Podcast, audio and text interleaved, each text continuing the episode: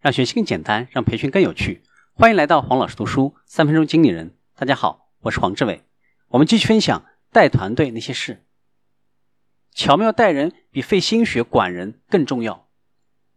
第一个，确定清晰、明确、可达成的短期、中期和长期目标，并且确保这些目标和公司的整体目标相协调。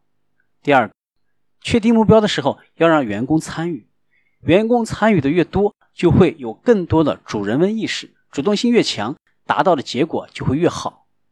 第三个，作为管理者，要确保你做任何的事情都遵循聚焦答案模式的四个原则。第四个，寻找问题的例外情况是通往解决的大门。第五个，选择资源驱动而不是目标驱动。第六个，鼓励你的员工尽可能的共享各自的资源。第七个。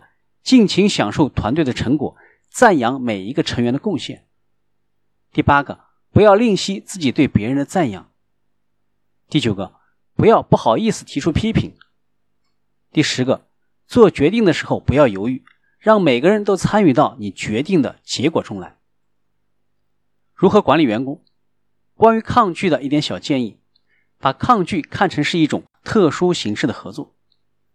对于破坏合作的行为，你要摘掉教练的帽子，转而戴上领导的帽子，担负起维护正常秩序的责任。最好的方式就是以最快的速度辞退他们。最先培养哪种员工呢？一个完美的团队包括了明星员工、一般员工和表现差的员工。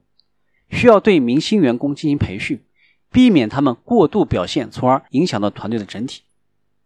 对那些表现较差的员工，可以呢稍微多一点的培训，可以帮助提升团队的平均绩效。最常见的员工都是一般员工，但是不能够以一般员工的表现作为团队的标准。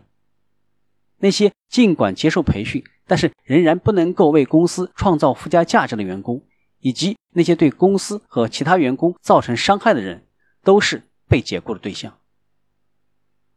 带团队那些事。到这里就结束了，请继续收听下期的精彩内容，请关注黄老师读书，谢谢。给我三分钟，还你一个精彩，我们下期见。